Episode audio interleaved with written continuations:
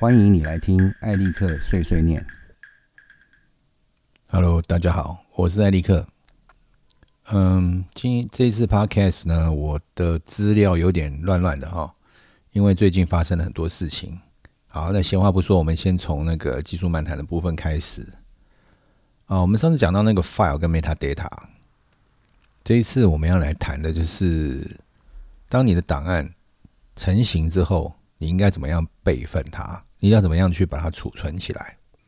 其实大部分的人对于档案的储藏都是用一个非常简单的，就是用一个本能的方式，就是当初你怎么学电脑的，你就怎么储存啊。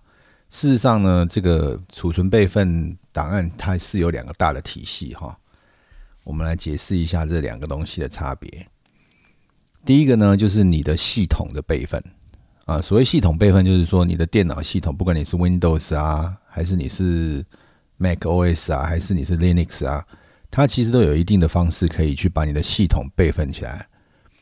这里我要提一个很重要的概念哈，就是呃，不管你用什么样的电脑系统啊，不管你用什么样的作业系统，那个作业系统或者那个电脑硬体哈，其实是最不重要的东西，因为你随时就可以买一个新的，然后更新了。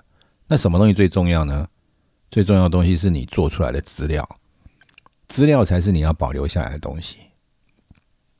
好，所以说呢，呃，在这个系统备份上面哈，每一个不同的作业系统，他们都有一些呃特定的软体，他们可以去做系统的备份。那这个备份呢，有可能是用这个呃储存你的呃应用程式啊、你的设定啊这些方式。那也有可能就是把你整个样整个系统都把它呃 duplicate clone 哈，就是你把它复制一份，就是它这个储存的方式等于是把你原来系统的硬碟上面所有的这个零一零一的讯息全全部都转移到另外一颗硬碟。OK，那我来分析一下这两个有什么差别哈。首先，这个我们以 Mac 为例，Mac 有一个。呃，应用程式叫做系统的程式了，不是应用程，也是也是信用程，也也其实它也是个系呃应用程式，不过它放在系统里面，它叫 Time Machine。那 Time Machine 这个东西呢，它是呃设计上面让你来备份你系统里面所有的档案，也就是说你的作业系统里面有什么东西，它就帮你备份什么东西。OK，那。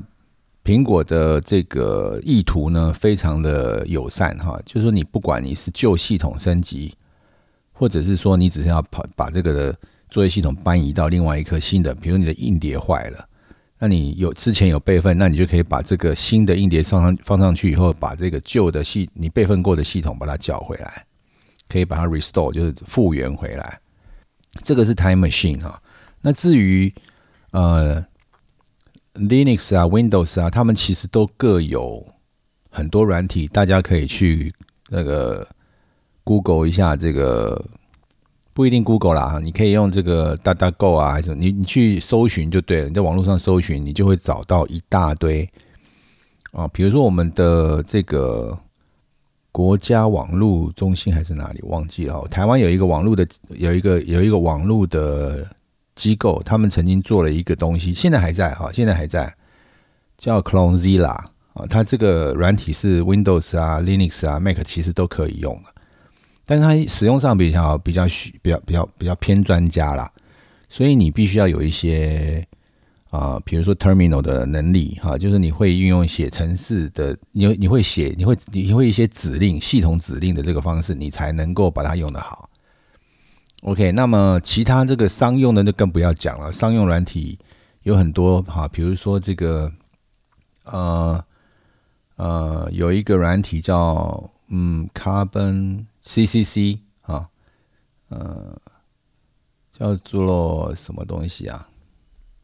什么 Carbon Copy Clone 啊 CCC。那么这个软体呢，它也是现在已经可以支援。呃，各种系统啊，因为它赚钱嘛，他们就越多系统资源越好哈。像这些软体，他们都有这个能力，可以让你可以把这个作业系统以及你作业系统里面的这些档案设定，这些通通都包括你的软体、你软体的序号这些，它要一一一起把你备份下来。OK，所以这种备份呢，它是呃可以让你的系统转移啊。那你系你放在系统里面的这些档案，它跟着一起转移。比如说你放在你的文件夹啊，比如说你放在这个 document 里面，或是你放在你的 desktop，你放在桌面上，那它都会一一并帮你复制下来。但是这个呃，通常这样的软体，它不会帮你去复制你的外接硬碟，它会认为你的系统硬碟啊是要复制的对象啊。但是这个也有例外，比如说像这个苹果的 Time Machine，你只要把这个外接硬碟都 mang 上去，他就认为说这些东西都是一一起要忙的啊。所以在做这个苹果 Time Machine 的这些备份的时候，你记得要把你的这个外接硬碟啊、磁碟阵列都把它退掉。啊，要不然他就认为说你这些东西都是要一起备份的，那表示说你的目的硬碟就是要那么大。比如说你有一个阵列是二十 T，那你可能就是要准备一个二十 T，加上你本身系统硬碟，比如你的硬碟是一 T，那你就是要二十一 T 来备份这个东西。啊，那个 Time Machine 这个部分比较笨啊。嗯，当然你也可以进去软体里面去设定一下，就是说你哪些东西要备，哪些不要备。但是那个就已经比较复杂了哈。那我们在这边不是介绍软体，所以我们不详细说明。OK，这是第一部分，就是说有软体可以帮你备份你的系统。OK，好，我讲到这里，是不是大家可以想到以前 Windows 啊，有一些所谓的专家，那他们说那个啊，你这个中毒了，还是你这个系统变慢了，然后就重灌。那你知道重灌这件事情是多么有错误了？好，非常非常的错误，因为它就是把你所有你你的心血、你下载的东西、你工作档案全部都毁掉了。OK，所以这个系统备份其实还蛮重要的哈，因为这是你工作的结晶嘛。OK，好，那第二种备份的东西是什么呢？我们常常会碰到一些状况，就是比如说我有录音啊，或者是我今天有这个拍影片啊，或者是说我今天有。写文章有文字档啊，或者说我今天拍一大堆照片，那这些照片这些东西我们称为资料档啊，照片、声音、文字等等，这些是资料档。那我们怎么去储存这些资料档呢？啊，当然你就可以把它拉到桌面上了啊，这是一个非常懒惰的做法。可是因为很方便，所以很多人就是啊，我要工作的时候我就把它拉到桌面上。各位要知道哈，你的桌面就是你的系统硬碟，所以你的系统硬碟呢，如果它只有五百 G，那你的这个拍摄的东西有一百 G，你拿到你桌面上，你的系统就会变慢。为什么呢？因为你的系统不但你的系统碟不但要跑系统，它还要拖着一百 G 的东西，是不是？那再往上更不得了了，对不对？你可能啊，像影片的拍摄档案很大。那你把它拖到桌面上面会有什么后果呢？那所以你说啊，系统变慢，那有有时候要先想想看是不是自己笨蛋。OK，好，那么像现在我们呃平常看到的一些备份方法哈，比如说我们用的是这个呃录音器材也好，录影器材、相机，它用的是记忆卡啊。记忆卡呢，在业界呃，在这个专业的电脑业界了哈，他们叫做。呃，Flash 啊，那有各种不同的 Flash，有比较进步的 Nan Nan Flash 啊，就是比较快，然后容量比较大啊。这个我们不去呃详细说明了哈，但是大致上就是 Flash。那 Flash 这记忆卡有分很多种种类，比如比如说有这个比较便宜一点的啊，这个 SD 卡，SD 卡算是最普遍，然后最便宜。那因为它是嗯，怎么说呢？它就是因为便宜，所以它有很多机制它不做上去。我们比较起来的话，CF 卡啊，尤其是现在的 CFS 二点零或者 CFAT Express，它的安全性就会比 SD 卡高很多。那么更不要讲说有其他专用的呃这个记忆卡，比如说 Red 还是 Alexa。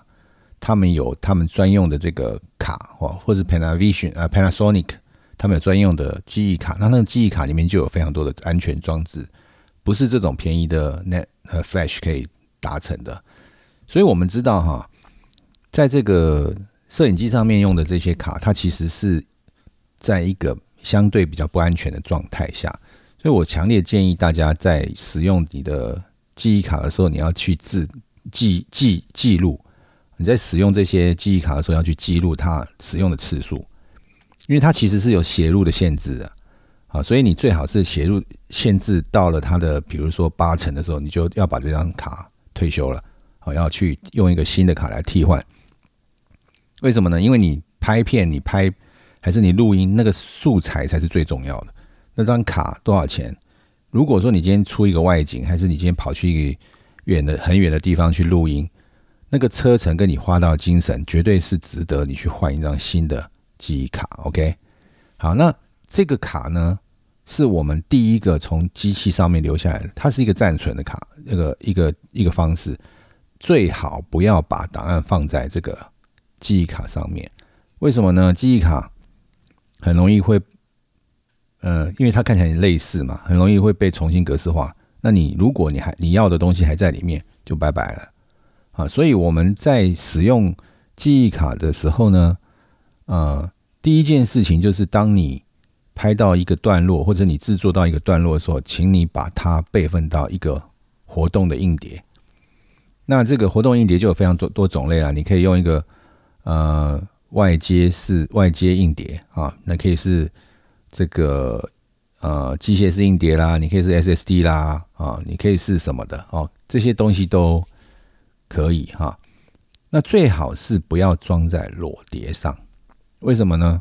我们现在常常会有一些人是用这个一个俗称吐司盒，就是一个这个硬碟的插槽，然后经由 USB 五呃三点零啊，或者是 U USB Type C 或者是 Thunderbolt，然后它的外接盒上面可以插三点五寸或二点五寸的这个硬碟，但是你大家想一下哈。三点五寸跟二二点五寸的这些硬碟，它当初设计给谁用？它不是给你拿来做移移动的储存装置，是不是？那么它设计的环境一定是一个电脑机壳里面，然后持续供电，然后比较少震动，然后这个不会有水，是不是？那所以我们在外外面使用这个硬碟外接盒去插这些活那这个呃。裸碟的时候，你很容易碰撞啊，或者灰尘大，或者你碰到水，那是不是会危及你档案的安全呢？啊，所以我比较建议的是，像这种外接硬碟是，比如说 USB 界面、Thunderbolt 界面啊，它有卖这种密封的啊，里面就是一颗硬碟的这一种外接硬碟，而不是使用裸碟啊，是用裸用裸碟的方式，就是应该用它当初设计的方式去使用。也就是说，你把它放在一个机壳里面，它就是最安全的了。那么，我们现在来讨论一下，就是说，呃呃，如果我用一个这个裸碟，可是我这个裸碟的容量不是那么大，那我其实我拍的东西很多，怎么办呢？那其实你可以去，呃，如果是这种情况的话，你就可能要考虑，就是多颗硬碟所组成的 RAID，R A I D 哈，就是磁碟阵列的意思啦。那么磁碟阵列呢？它可以让你有呃比较这个安全啊比较大的容量啊。那当然，你如果速度要快，你可以用 SSD，但是 SSD 目前还是呃价格上还是比较昂贵，比起机械式硬碟来讲的话，它还是比较昂贵的啦哈。这个就看个人的去去这个这个取取决啦，看看你的目的是什么，你的财力是怎么样，然后去可以去做这样的。这样选择，好，那么我们从这个呃硬体的部分讲到，就是观念上的问题啊。今天我要备份这些资料档案，我有呃呃 copy 跟 backup 这两个概念。好，为什么这样讲呢？如果像我们平常把一个档案存到另外一个硬碟去，通常我们都会去把，比如像苹果上就拖拉或者是 copy and paste，对不对？你就会把这个东西拷贝过去。但是大家注意哈，这个有风险哈。为什么讲呢？因为你在 copy 的时候，系统并不会帮你检查，它只是执行你这个动作，把这些资料传输到另外一个位置而已。所以哦，我们在做这种比较需要保证我们现在备份下来的东西是没问题的东西，我们必须要去用一个 backup 的软体啊。这种 backup 软体非常多了哈。主要呢，它里面有一个机制叫 check sum 啊，check 就是 c h e c k，就是检查的意思，sum 就是总数。那什么意思呢？就是这个软体会去帮你检查，哎，我的原始的呃来源 source 这边的零一零一。跟我 copy 过去的那边那个目的的那个硬碟的零一零一两边是不是一样？它每个档案传完以后，它就会检查一次；每个档案传完以后就检查一次。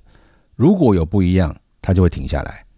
OK，或者或者是它会发出警告，告诉你有问题啊。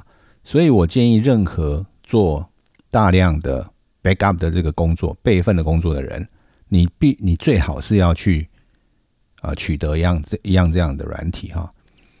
这个在影像这个区块呢，我非常推荐，因为我已经在这个业界已经讲了吧五六年了吧，但是我觉得大家还是神经很大条，然后 一定要等到出事以后才知道重要啊。比如说你今天有一个这个比较规模比较大的案子，但是你还是这神经很大条，这样用 copy 的方式。等到你要用这个镜头发生有问题的时候，你的客户的压力给你的时候，你才发现啊啊为什么为什么？然后你再开始说这是谁的责任？来不及了啊，来不及了，因为那个时候你的这个不是要付出这个金钱上面的这个支出去重置或重做这个重新拍摄，那要不然的话就是你要用其他的方式去补救这个档案。那这个我觉得是蛮，嗯，怎么说呢？OK，好，我们现在知道说这个 backup 的这个很重要哈。那我们呃，其实市面上有非常多这样的软体，从高价到低价都有啊，甚至也有免费的。那我有兴趣的可以来问我哈，那我可以看看你的需求，可以给你建议，看是你需要什么样的备份的东西哈。那么。嗯，接下来我们再来讲，就是说，嗯，如果你把它这个档案备份到这个呃可以移动的，比如说是外接音碟或者外接阵列的时候，你你你后来你要储存到哪里去，对不对？现在我据我所知，我觉得大家还是很小学小学阶级。小学程度了，因为我觉得这种事情不就是我为什么要拿出来讲？就是我觉得大家要进步，观念上一定要进步。怎么说呢？你们想想看哈，我们现在拍摄的档案都是数位的，对不对？那么你的数位档案跟你在网站上面看到那些有什么不一样？OK，从这个观点，从这个角度去看，你你会不会觉得我们现在做制作、做影片制作也好，甚至做声音制作也好？越来越越越来越像 data center，也就是数据库中心。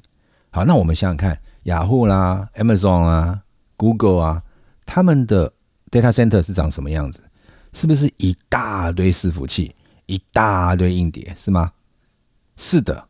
啊，其实我们将来如果说解析度再继续往上提升，到八 K、十 K、十二 K、十六 K，那它的档案会更大。是不是？那么你如果说，呃，还是停留在过去的这种，我把这个电脑档案从这个 A 硬碟搬到 B 硬碟这种概念，我觉得是绝对就是完全不是一个成熟的看法了。大家应该知道说，将来这个档案变大以后，你要心你要有准备，你脑子要会去想，我将来的这个设备的规划上，我要怎么去做？OK，那么。我举个例子来讲好了，我的朋友，我我认识的朋友里面有非常多人，现在还是把作品存在一颗裸碟里面。OK，那么我问他们说：“你敢不敢把你你三年前做的那个作品拿出来看一下？”他说：“不敢。”我就问他为什么？他说：“我不知道那个印碟还活着，还还还还是活着吗？这不是很可笑吗？你自己的素材啊，你没有办法确定它是不是在那边，然后它是不是 OK？”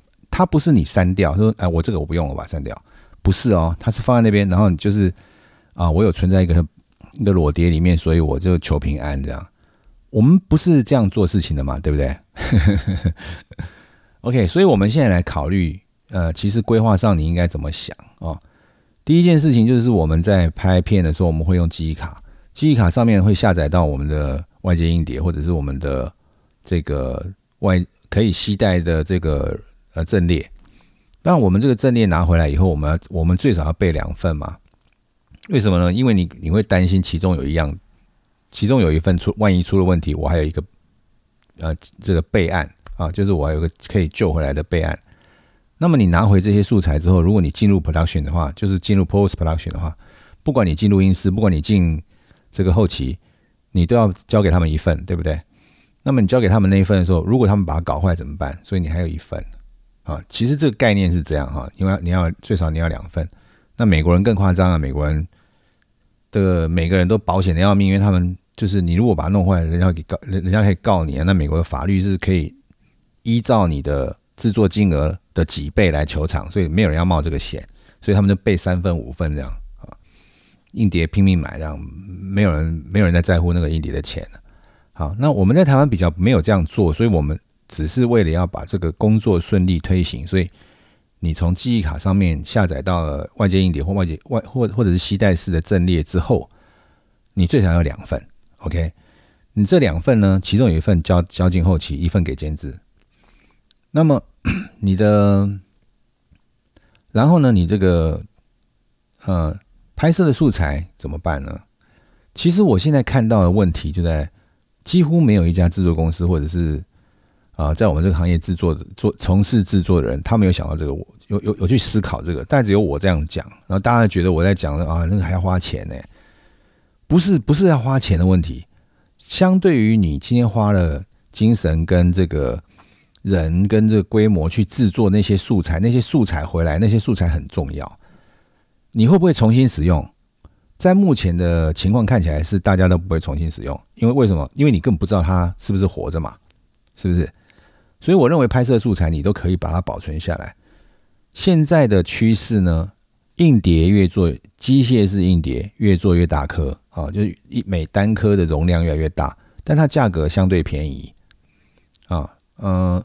如果你有一个在呃你的工作室或者你工作你的这个公司内部有一个啊大型的阵列啊，比如说你有一个这个自己的这个伺服器，就是档案伺服器，它是可以容纳比如说一百 T，那你这一百 T 可以放多少个案子呢？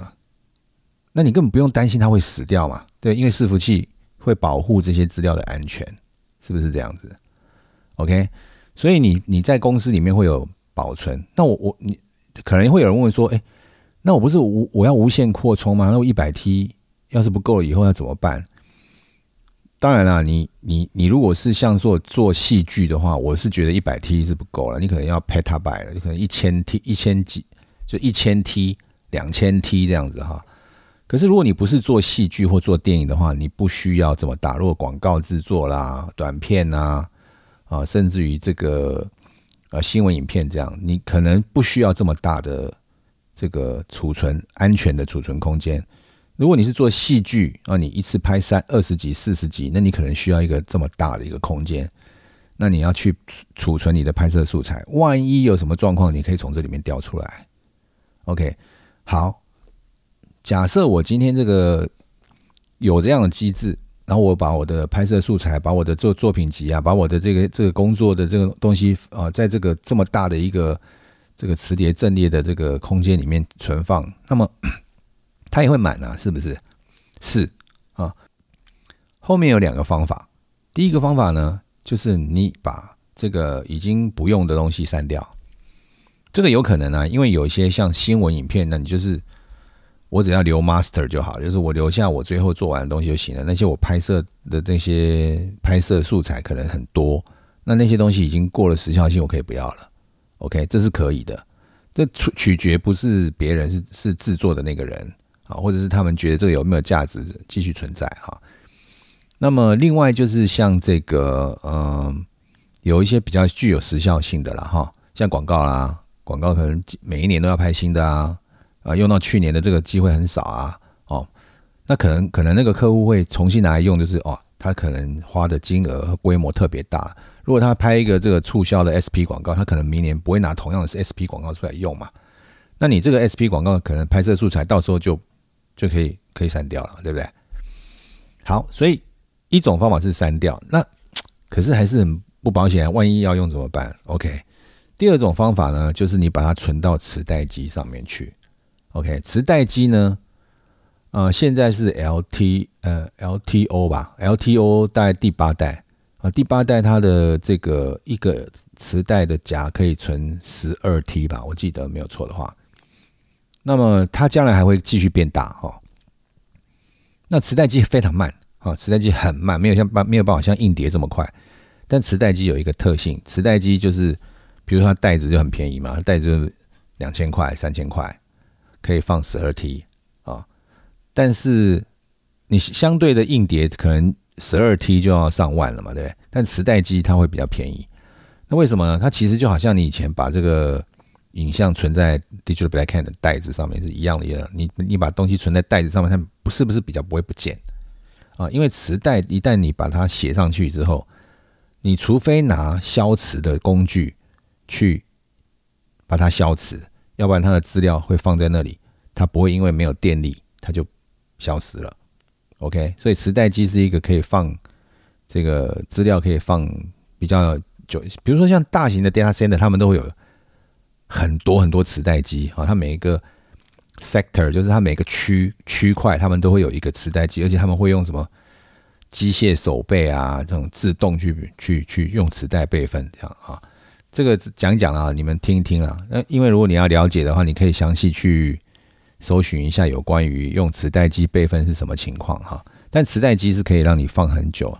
那我讲磁带机的意思就是说，你可以去买 LTO 八的磁带机啊，磁带机很贵啊，一一台一台大概十几万、二十万左右，但它袋子很便宜啊。然后，但是你以后碰到你的硬碟要呃，你的阵列大阵列要满了。你可以把它靠到磁带机上面来，然后你的容量就会就会被释放出来，你就可以放新的东西了。OK，那有人会问啊，诶，那我把它存在云端就好了嘛？好，云端哈，这个解释一下，Cloud 云端那只是别人的伺服器，OK，那是你花钱租别人的伺服器，而且呢，用 Cloud 来做。备份呢有一个很大的问题，你的资料不能大。你资料大了呢，你家的那个对外连的频宽要超大，要不然你就等，因为你出去，我我我我们我们我们比方说好了啊啊，那那个大嘛，那以后会会进步，以后还没到啊。好，那你现在用这个目前的，比如说啊，中华电信光四代，它是不是最到最？这个普遍的就是三百一百呢，三百下载啊，上传只有一百啊。你今天如果有一 TB 的东西要上传，那你要传多久呢？好，那更不要讲还有那个一百四十的，上传只有四十，是不是？那你可以去买那个比较贵的频宽一 G 一 G 上下，对不对？它它它只有一 G 啊，它只有一 G，所以我们现在随便这个，比如说你做一个。呃，广告影片三十秒，你可能最后输出的大档它就两三百 G 啊。那你要存存到云端去要存多久？而且云端是要收费的。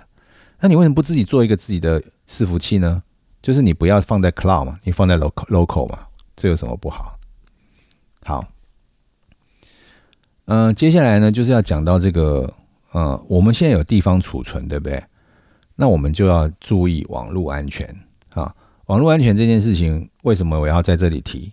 因为我跟你们讲一个通则啊，骇客他不是用人在注意网络上面的变化，骇客他会是写一个程式，去用程式自动监控这个网络上面有什么地方有活动。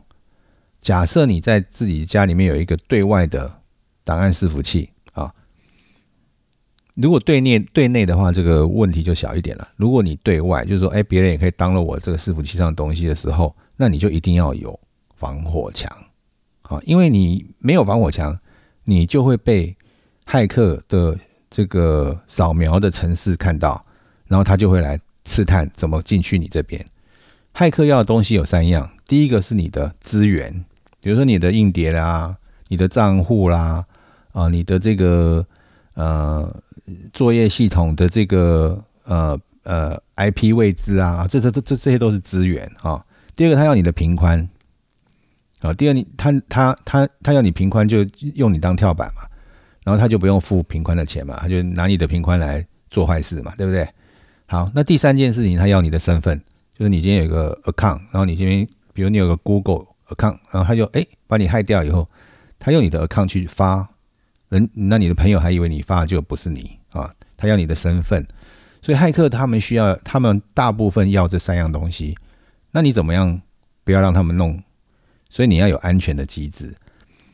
那么每一个账号都要经过哇层层的这种，那你用起来不是很方便，对不对？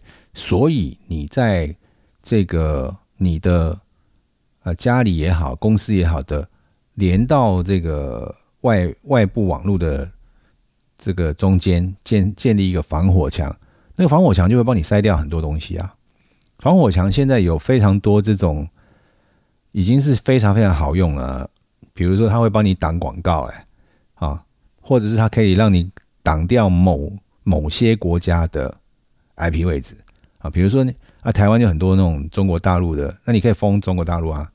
啊，不行，我可以跟中国大陆，我要跟中国大陆做生意，你可以在里面设例外名单嘛。你常常往来的公司，那其他人就不能攻你了。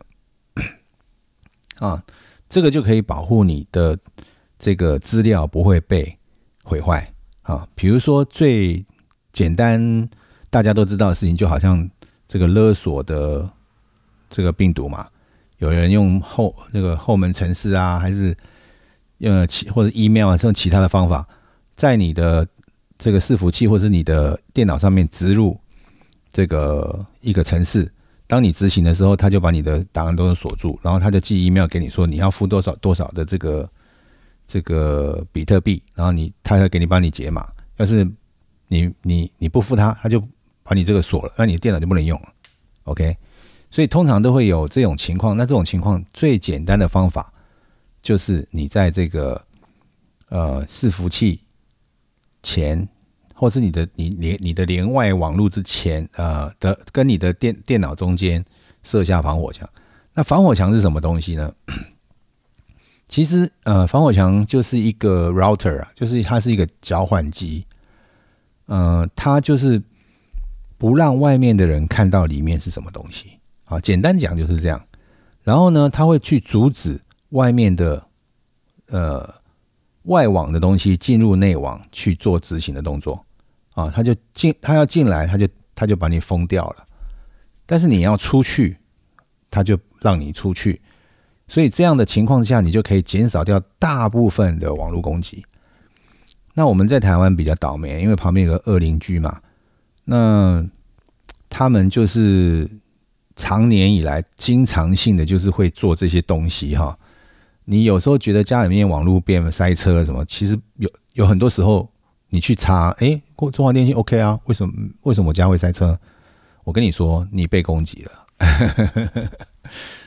这个很这个很，但是没有人愿意去讲这件事情啊，因为你要有证据嘛，对不对？那除非你有一个防火墙，要不然你看不到证据，因为你的防火墙会告诉你，哎，有什么 IP 位置的人跑进来了。啊那么防火墙的部分呢？你可以去呃市面上问，就是有一些这个，嗯，有专门在卖防火墙的一些公司，但是请买专门制造防火墙的防火墙啊！你不要去买一个这个，比如说，哎，这个无线的这个无线这个无无线网络的 AP，哎，它有附防火墙功能，我跟你讲，那个都不够用，那都非常非常简单。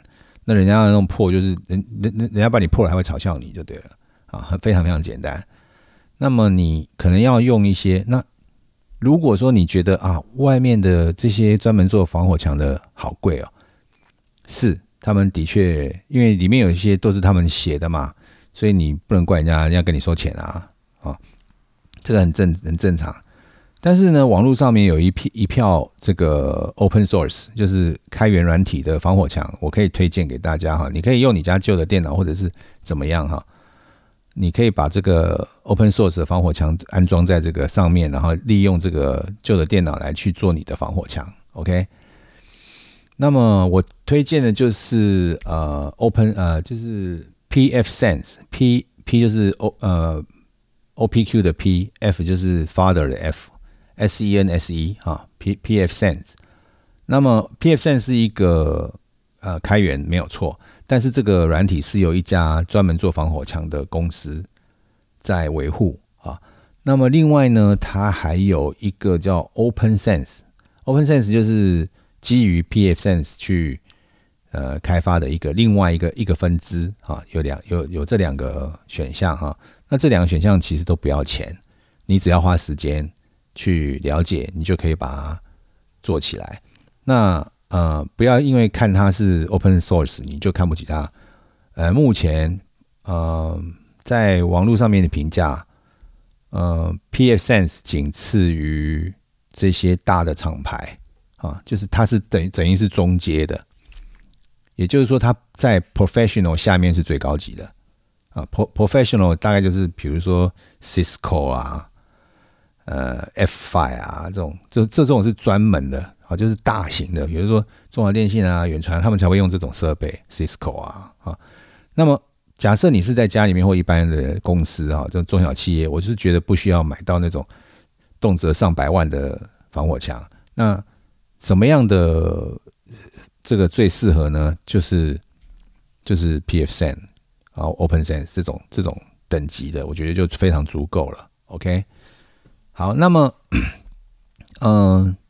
如果你对这个很有兴趣，然后你想要你想要做，那你你不晓得怎么，你也可以来问我，OK，我会跟你讲怎么样怎么样弄，或者是你找我帮你做，那我要跟你收钱，这样。好，那有关于防火墙，就是这个东西是保障你的网络的安全哈。如果你现在你你现在有这个需求，你需要比如说你要在这个呃公司或家里面做一个档案伺服器，那我就建议你一定要有。维护网络安全的这个机制啊，像我目前就是有一台，比如说我现在正在使用的就是有一台 PF 三是我自己做的。你使用的经验上面可能会是觉得说，哎，我没有这个防火墙的时候，我有些时候我连外面很快，对，没有错，防火墙会让你在连外的时候稍微有几秒的 delay 啊，几毫秒的 delay，为什么呢？因为他在帮你做筛选。筛选之后，他会有些东西让你 pass，有些东西他就把你 block。那这个需要时间哈。那你知道我们通常都没有去算，到底有多少 cookie 啊？到底有小小小城市跑进来，你都不知道。当你设了防火墙以后，你就会发现。但是如果你一旦连上以后，这个防火墙就会让你觉得，哎，我的网络速度会变快啊。比如下载的速度啊，看影片的时候，就是你一旦建立连线之后，它就变快。好，我用这个防火墙的最大的体验是。我才知道哇，Google 啊、Facebook 啊、YouTube，他们有多少广告是埋在这个我在正在使用的这个这个服务里面。那经由这个防火墙挡的时候，他在做这个这些服务的时候就稍微有 delay。那我就跑去后台看，我才发现啊，原来那么多东西是在他们想要入，就是。你们知道为什么 Facebook 也还是 Google 他们都知道你你的偏好，你喜欢什么，你去浏览过什么东西？因为他们都进来读你的 cookie 嘛。OK，那防火墙会帮你挡掉这些东西，所以他们根本不知道你是谁。好，那么他不知道你是谁的话，他没有办法动你的档案。所以你有重要的档案，比如说你的作业系统啊，比如你的工作电脑啊，比如说你的档案伺服器啊，啊，去放这些重要东西的时候，我是很建议你们都是要有设立防火墙哈。OK，然后我现在 recap 一下，就是我们今天讲的东西，怎么样储存你档案？那如果你储存档案，这个这些方式，你有一个地方是要有一个呃档案库啊，档案伺服器。那你的档案伺服器如果要连外，那你就一定要有一个网络安全的防火墙。OK，好，那今天这个技术漫谈就先讲到这边。接下来呢是这个业业产业新闻哈，产业新闻的部分。我今天只能只讲一个新闻哦，我今天只讲一个，呃，因为这新闻牵扯的东西还蛮广，那我先把它跟大家讲清楚哈，因为这个还蛮重要的。呃，这个新闻就是 AMD 刚刚推出了这个六千系列的显示卡。OK，那六千系列显示卡推出来以后，它的新闻的内容是说，它的这个呃，因为采用采用台积电的这个七纳米，好像七纳米还是五纳米的这个制程，所以它这个可以放更多电晶体啊，然后运算怎么样啊？所以它的这个嗯显示卡呢，可以它它它卖比较便宜，然后可以用这个比较低的价钱呢，它可以跟这个。呃呃，NVIDIA 的这个 RTX 二零八零抗衡啊，然后呢，然后在这个最后，他又推出一个什么呃六千九吧，本来是呃六七零零嘛哈，然后六九零零啊六九零零的这个显示卡就更高阶了，然后它的速度就可以直逼这个 RTX 三零九零。OK，好，这新闻基本上就是这样了哈。那我今天要谈的东西不是这个新闻的内容。而是大家想一想，我要跟大家谈一下这个背景。呃，为什么 AMD 呃会有这个转变？本来 AMD 是跟苹果密切配合，所以这个苹果的 Intel Base 的这个呃电脑全部都是用 AMD 的显示卡，它把 NVIDIA 一脚踢掉了。好，这件事情呢，在这个我们制作圈，我们这个制作圈来讲，其实是一个悲剧啊！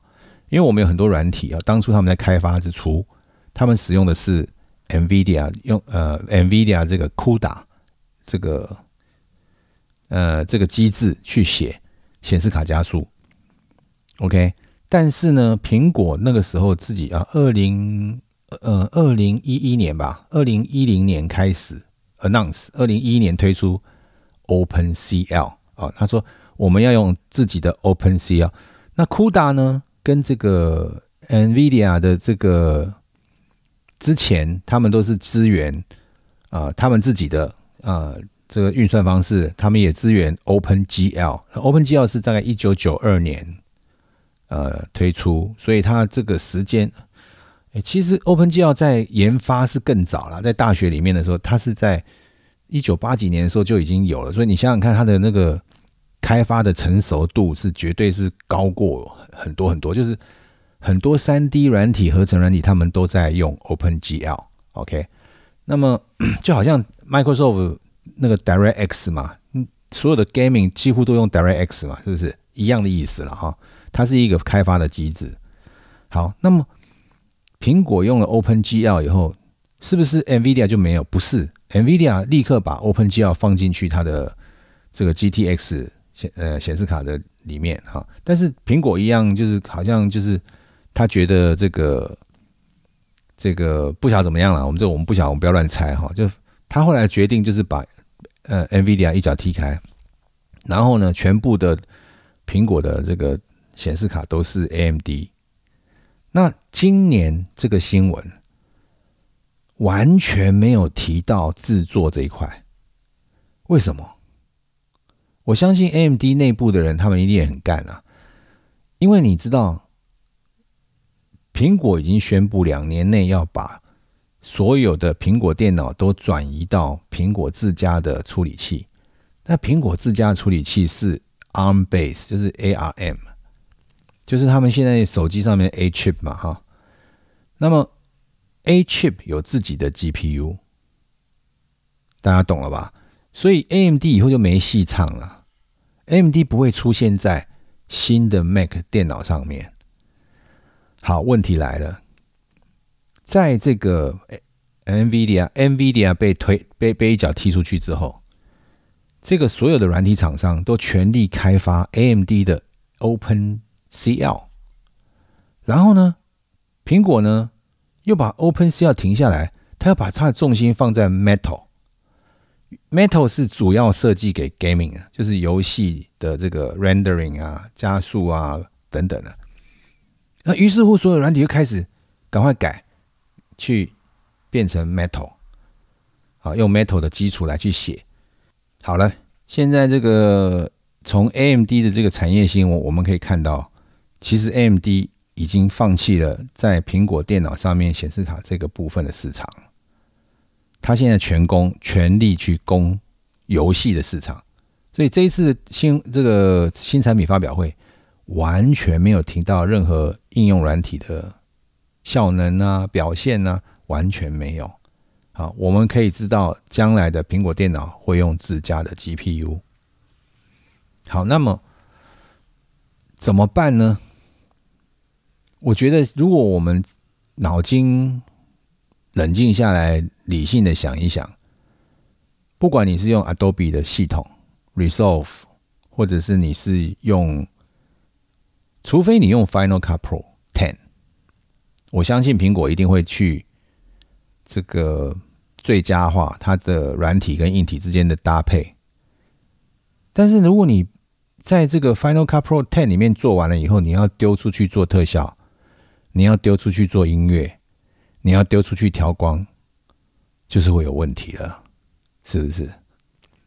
好，我觉得苹果现在对我们这个专业制作产业这一块非常非常的不友善，他好像根本就不是很在乎别人讲什么东西啊。那么将来呢，是不是呃还要用苹果作为制作的骨干呢？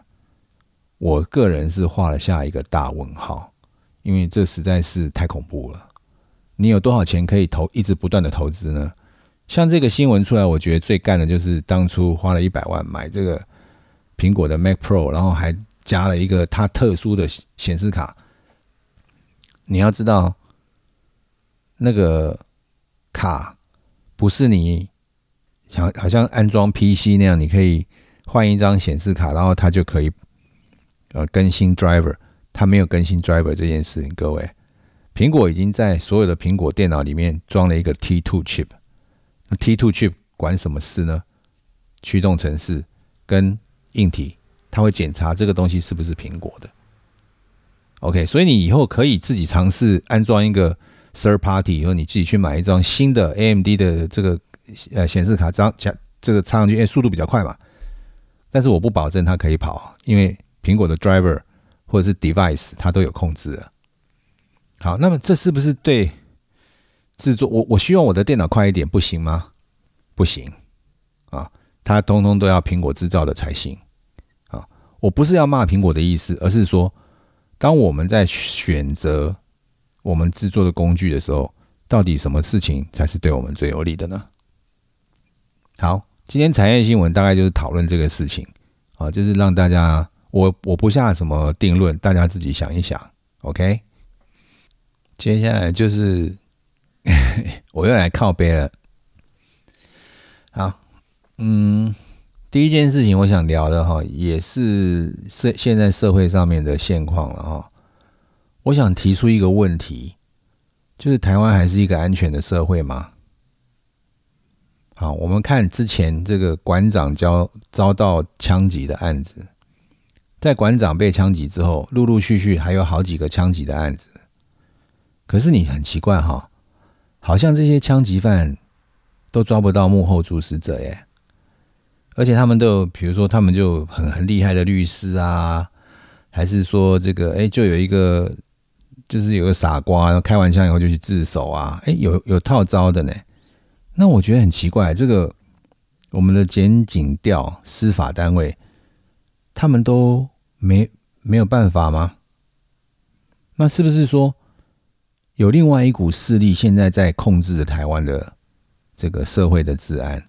哎，今天我看你顺眼，我就放你做啊，那你听我的嘛。那我今天看你不顺眼，我就叫个小弟去开你一枪。啊，那这个这个如果没有办法解决，那检警调司法，你应该怎么样对人民交代呢？那不能每年都考机甲等了吧？对不对？啊，那我在前几天我看到一个新闻，我就快昏倒。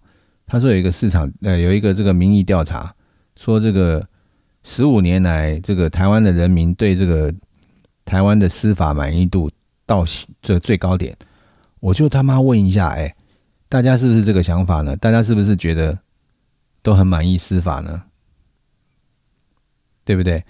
我相信这个答案很明显就是否定的嘛，要不然怎么会那么多人在那里讨论可教化这件事情呢？啊，为什么会有有有杀人犯说我在台湾杀一两个人不会判死刑呢？这到底是怎么一回事？我觉得这个应该要绷紧神经去调查一下，或者是应该要政府应该给我们一个交代吧，或者是说，我们人民是不是要给政府压力的时候了呢？因为我今天缴税，你没有办法给我一个安全的环境，我为什么还要缴税呢？对我觉得这个是很基础的事情嘛，对不对？好，那么是不是说，嗯啊，这事情可以查，呃，其实大概可以知道啊，大概是谁做的，哎，但是没有证据。好，我觉得这个事情哈，也是需要那个这个国家检警调司法稍微用一下力的，OK？因为你抓不到证据，不是代表他们没有事情，哎，那你不能重放这些人呢。你们的你们存在的意义是把害虫叼出来，你们是啄木鸟。那如果老百姓是，嗯，没有办法在这些事情上发表意见，那我们不就韭菜了吗？我们跟中国大陆有什么差别呢？OK，所以我觉得台湾现在还是一个安全的社会吗？这个，这个让我其实心里面很毛。OK，好。另外一件事情，我觉得很毛，就是前面前一阵子有一个新闻说，台湾的国安系统退役的军官，他后来就是跑去卖情报给中国。我觉得很好笑哎，我们的国安系统怎么回事啊？这个怎么会是新闻爆出来？我们国安系统的人后来在质立法院咨询的时候，才回答这个问题。那不是情报单位啊，国安系统的人，他们是最先知道所有的事情的嘛？那为什么他们那么没无那么无感呢？是不是整个国安系统现在都是中共在养呢？这我是合理怀疑啊，我不晓得啦。好，那怎么会是有一个军官跑去？像这种，如果是在那个蒋经国时代，应该直接枪毙了吧？啊，还交保哎？那交保以后是不是交保后传是就是我们不是所有的事情都要公平审判？这种叛国的事情，你交保他出来干嘛？你再给他机会去解汤啊，就是偷渡啊？那我觉得是是不是国国安系统还是情报单位的人这件事情都做不好？那他们应该留职停薪才对吧？那如果他们不留职停薪，他们继继续在那边搞，我们怎么知道？就是。他们没有严重性嘛？我觉得我们是不是我们国家现在就是啊美猪美牛啊，然后这个这个美国关系好啊啊，中国战机飞来飞去，我们这些事情内部事情都不管了呢？对，治安很重要哎。退役的将领去把台湾的情报卖给中国，这件事情很重要哎。为什么不不不是那么重视这个这个事情？也许啦，也许他他们会说啊，我们很重视。你可是，请你做出一些行动好吗？那接下来我们就要讲一下，真的，我觉得中国是一个很伟大的国家，超级伟大啊！为什么呢？他们是全世界唯一一个可以用他们全国的财力去贿赂美国副总统拜登的儿子。你们觉得是不是很伟大？这个好像不是所有人可以做出来的事情嘛，对不对？那个杭特拜登的呃，现在那种资料流出来，也不是一份两份的，是就是一大堆。你如你们如果有兴趣，可以去那个郭文贵的网站，叫 G News，就是 A B C D E F G 的 G，然后 N E W S G News。嗯，是打内还打看我忘记了。那你你 Google G News 应该就可以找得到，上面有一大堆，你知道吗？我那天就看到一个脸书上面有人分享，我就连进去看，一看哇，一整排哎，好，那里面还有一些什么他不雅的影片还是什么，那个你你有兴趣看，你们去看，就是，嗯，这是背后是中国啊，而且美国人已经调查到说。呃，当初有一个就是负责贿赂的这个，要叫做叶简明吧。然后那个美国人，我不晓得他讲的是真的还是假的哈，我只是看到那个文字叙述叙述上面是这样讲，说他叶简明已经沉在河底了，靠背。好，那么呃，除了叶简明之外呢，他他们其实还有好几位呃中国的啊，那我我觉得他们就是被灭口了啦，他们就是被灭口了，为什么呢？因为他去贿赂这个拜登的儿子。一两千万美金，啊，上亿的这个台币，哈，他他这个人，他凭什么去给？他没有国家的支持，他怎么样去搭上这个线？他怎么去给？好，石油公司，比如说乌克兰的石油公司，跟这个中中国的这个华信能源这个能源公司，哎，这他们的能源一定是国家的嘛？他们他们没有那个私人公司的。这个能源是战略物质嘛？他们那那个是国家的东西，你你那你这个怎么可以动用？啊，那一定是国家在背后做，他们只有国家才能做这件事情啊。好，这个影响非常庞大。你看哈，我们现在看到美国的民主党啊，脸书、Twitter 这种科技的巨巨头，呃，《纽约时报》、华盛顿。华盛顿邮报这些偏民主民主党的这些媒体，对于拜登儿子收钱跟拜登也有拿到钱这件事情绝口不提，所以我们可以合理怀疑说，哎，他们是不是可能也被买了呢？OK，如果说连美国这么大的一个国家，他他不跟你拼军事，他不跟你拼这个外交联盟，他就跟你拼这种腐败。哇，中国真是一个伟大的国家，它好像是一种病毒，然后到处就可以把别人的国家腐败掉，就是把它烂弄烂掉。那就要想想看台湾了耶，台湾是不是早就已经被买掉了呢？当然了，国民党就不用不用不用不用质疑了，就是国民党早早就跑去中国做生意嘛。大家还记得那个国民党的大掌柜叫徐立德吗？以前做过财政部长，他现在就在中国是做生意的，啊他是党产的代表。所以当初党产什么委员会，那就有一些社会贤达在这个网络上讨论说：“哎呀，该跑大条了，多少不用造起啊？”他们就讲的是徐立德嘛。OK，那我们可以合理怀疑说说现在是不是？中国用很庞大的金额在台湾，啊，比如说旺中集团啦，或者是其他的公司，或者是情报单位呢？好，我们可以合理的怀疑这些事情嘛？OK，这里就讲到一件事情了。嗯，我们在这个世界上活着有两有两种东西，一个是价钱嘛。我今天做个案子，大家谈价钱嘛。但是有另外一个东西叫价值。价值是用钱买不起来的，我不晓得大家同不同意我的看法啦。可是我觉得，如果我们要好好在台湾活下去，我觉得价值很重要。哎，你说是不是？